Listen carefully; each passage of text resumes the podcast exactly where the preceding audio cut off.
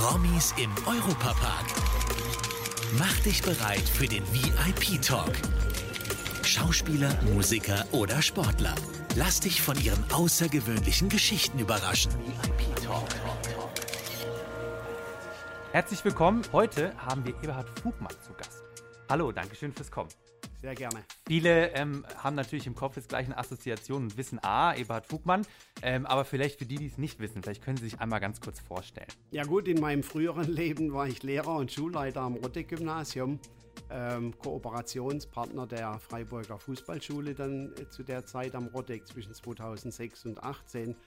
Und dann äh, 2021 ist in meinem Leben einfach nochmal was Sensationelles passiert, denn der SC Freiburg kam auf mich zu und fragte mich, ob ich mir vorstellen könnte, äh, als Präsident zu kandidieren. Und äh, ja, das war ein besonderer Moment.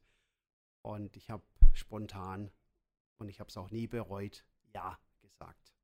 Das glaube ich. Das ist natürlich auch eine schöne Geschichte, ähm, gerade auch hier im Europapark. Wir haben ja eben diese Verbindung durch, die Namens, durch das Namenssponsoring des neuen Stadions, aber auch schon in der Vergangenheit ähm, ist die Familie Mack auch immer äh, ein treuer Partner gewesen mit dem Europapark des SCs. Ähm, was findet denn heute statt? Was ist denn der Grund für Ihren Besuch heute hier? Was machen wir denn heute? Ja gut, äh, heute ist wirklich ein besonderer Tag, der sozusagen ein Highlight darstellt während eines Jahres und bezogen auf unsere Partnerschaft Europapark und SC Freiburg. Und äh, ist eine tolle Idee, dass der Europapark jetzt schon zum dritten Mal, soweit mir das bekannt ist, äh, unsere Fans zu einem Fantag einlädt. Und äh, die Resonanz war und ist riesig.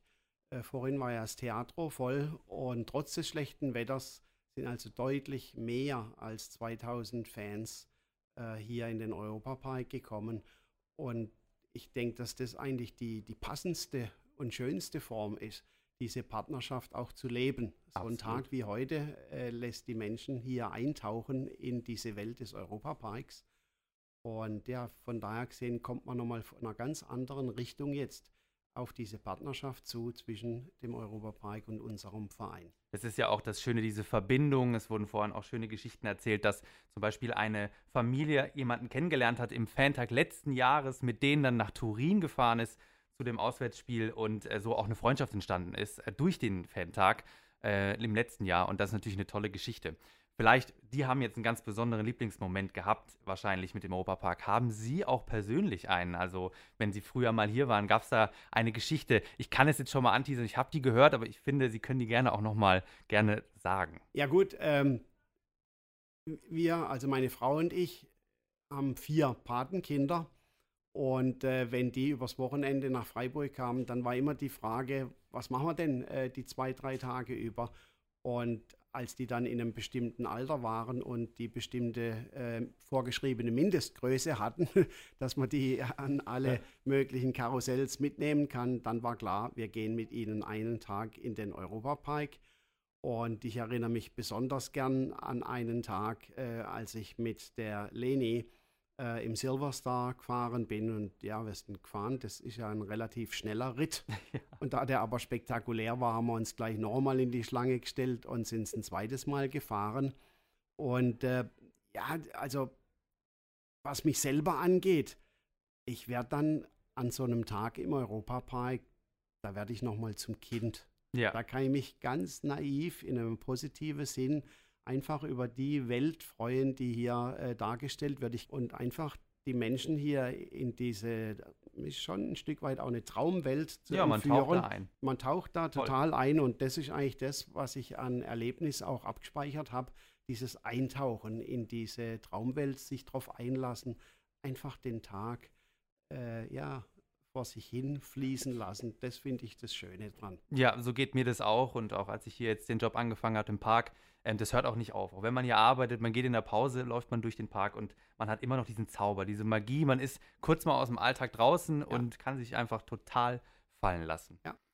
Um vielleicht noch ein bisschen mehr auf den SC Freiburg einzugehen. Wie würden Sie denn, das ist natürlich eine schwierige Frage, aber wenn wir jetzt auf die Saison zurückblicken, die ja wirklich äh, phänomenal war, wie fällt Ihre Einschätzung aus oder was war für Sie persönlich da der schönste Moment im letzten, in der letzten Saison? Also da gibt es ganz klar einen einzigen Moment, der alle Momente in über 30 Jahren äh, übertroffen hat. Das war einfach der Elfmeterpfiff in München beim Pokal äh, und natürlich dann das Tor von Luki Höhler, der Sieg, denn da hatten wir Spielglück. Bayern hatte die Zeit nicht mehr, da ja. was dagegen zu setzen. Und da bin ich, sag's einfach salopp, da bin ich richtig ausgeflippt. da gibt es auch Fotos.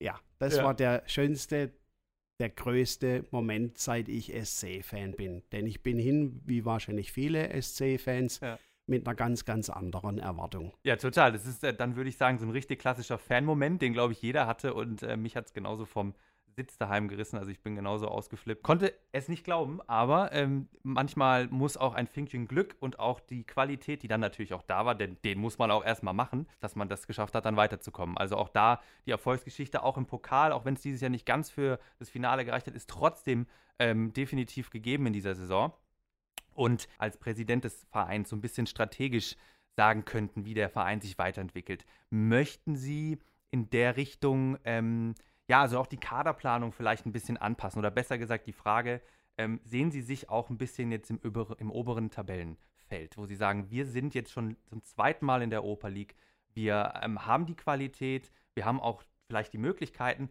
Sehen Sie da auch so ein bisschen, die Bescheidenheit ist natürlich immer da, aber wie, wie würden Sie sagen, ist da auch ein bisschen so eine andere Ausrichtung vielleicht gekommen? Also Martin Spannring hat ja vorhin äh, dieses 1 zu 0 ja. gegen den MSV Duisburg noch einmal geschildert, was uns damals die erste Liga äh, gerettet hat. Und tatsächlich ist es so, äh, wenn dieses Tor und dieser Sieg nicht gelungen wäre, dann weiß ich nicht, wo der Sportclub Freiburg heute stehen würde. Wir sind ja über Jahre hinweg, und das waren wir tatsächlich, als Underdog der ersten Liga angesehen worden. Das fing an mit dem kleinen Stadion, häng, hing oder hängt auch mit der Region zusammen, ohne, ohne große Industrie etc. Ähm, aber durch diese nachhaltige Arbeit, die im Verein geleistet wird, durch dieses Modell mit der Freiburger Fußballschule und vor allen Dingen eben auch durch ein ganz solides Wirtschaften, ist es ja gelungen, den Verein und dazu gehört eben dann auch die erste Mannschaft als unser erstes Aushängeschild ganz, ganz kontinuierlich äh, zu entwickeln. Und äh, insofern, wenn wir jetzt diese Tabellenhöhen erreicht haben, wie es in der vergangenen Saison der Fall war, äh, dann ist es für mich nicht nur Zufall, sondern das ist schon das Ergebnis einer unheimlich akribischen, unheimlich engagierten Arbeit. Und es gibt einfach auch personelle Konstellationen. Für mich bilden der Jochen Seyer, der Clemens Hardenbach und der Christian Streich ein magisches Dreieck. Beim VfB Stuttgart gab es mal ein magisches Dreieck auf der Mannschaftsebene mit Balakow und so weiter. Ja. Und diese drei, äh, die verbinde ich immer mit dem magischen Dreieck. Aber dann der Oliver Lecky als Finanzvorstand, der Aufsichtsrat, äh, die Gremien. Wir arbeiten einfach seit ich jetzt noch nicht lange, ich bin ja der, der Neueste da, der mhm. Newcomer im, im, im, im Club, aber die anderen, äh, die Gremien, die arbeiten seit vielen Jahren zusammen und deswegen ist dieser große Erfolg äh, kein Zufall, sondern der ist auch sehr hart erarbeitet. Mhm. Und da darf man durchaus dann auch in aller Bescheidenheit und mit allem Realitätssinn, äh, darf man dann natürlich auch einen relativ optimistischen Blick in die nähere Zukunft äh, richten lange sollte man nie vorausdenken äh, im Fußball. Dazu ist das Geschäft zu hart und auch zu ja, unberechenbar. Es ist immer noch ein Spiel, bei dem man Spielglück braucht. Aber ich denke schon, dass wir als SC Freiburg ja ähm, zumindest das Ziel formulieren sollten, vielleicht in der ersten Tabellenhälfte äh, zu landen. Also vielleicht ja. ein, mit einem einstelligen Tabellenplatz die Saison abzuschließen. Denn bei allem Erfolg, der selber hart erarbeitet ist, wir dürfen auch nie außer Acht lassen, dass es eben Mannschaften gibt wie den VfL Wolfsburg, wie Mönchengladbach oder Bayer mhm. Leverkusen, mhm. Die von ihrem ganzen Etat her uns ganz, ganz erheblich überlegen sind und die haben ihr Potenzial eben nicht abrufen können in der das vergangenen Saison. Und das ist ja dann, ist ja alles relativ. Mhm. Das hat uns natürlich in die Karten gespielt. Und ja. insofern, wir wissen nicht, wie die Kräfteverhältnisse sich in der neuen Saison entwickeln werden. Ja, nee, das ist tatsächlich ein guter Punkt. Ähm, Äh, aber ich finde schön, dass Sie das auch so sehen, wie wahrscheinlich die meisten Fans. Durch dieses, diese harte Arbeit hat man auch, finde ich, das Recht zu sagen, wir haben die Qualität und die Möglichkeiten und auch durch so wie wir arbeiten, da oben weiter ähm, uns zu etablieren und eben nicht mehr äh, ja, also die Bescheidenheit kann immer be bestehen bleiben, aber ähm, ich sehe das genauso wie Sie. Und ja, das ist tatsächlich ein schönes Ziel. Vielleicht da nochmal die allgemeine Frage zum Europaparkstadion auch. Also wir haben auch vorhin über die Fans gesprochen, wie wichtig die sind. Also unsere Fans sind wirklich grandios. Und äh, das beste Bild, was man dafür verwenden kann, ist einfach die tolle Choreografie beim Pokalfinale in Berlin. Einzigartiger Verein, so soll Fußball sein. Und das kann man ja dann sehr schön rüber transportieren ins Europaparkstadion. Denn was die 9000 Fans auf unserer Südtribüne Spieltag für Spieltag, ähm, ja, was sie da organisieren, wie sie sich geben, äh, wie sie die Mannschaft anfeuern, das ist schon einzigartig.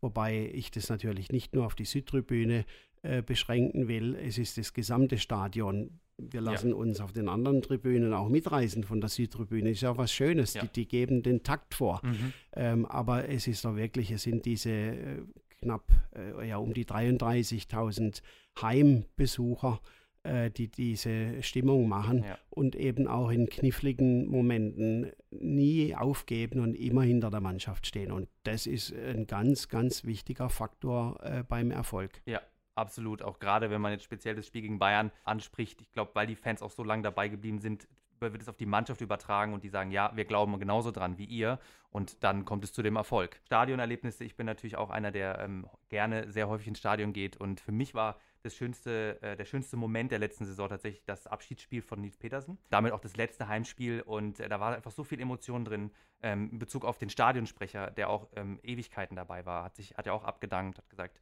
er hört jetzt hier auf und auch Nils Petersen eben.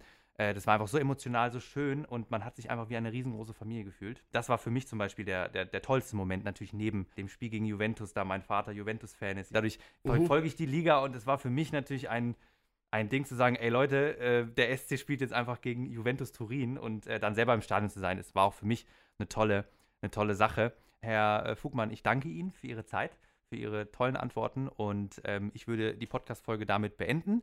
Ich wünsche Ihnen jetzt noch einen schönen Tag im Europapark und hoffentlich noch auf einen tollen weiteren Fantag. Ja, vielen Dank, hat sehr viel Spaß gemacht. Ihnen und dem Europapark auch alles Gute und ich sage einfach bis zum nächsten Mal. Bis zum nächsten Mal. Tschüss. VIP Talk. Das war der Europapark Podcast VIP Talk. Abonniert diesen Podcast und hört auch in unsere weiteren Europapark Podcast Formate rein auf VJoy und überall, wo es Podcasts gibt.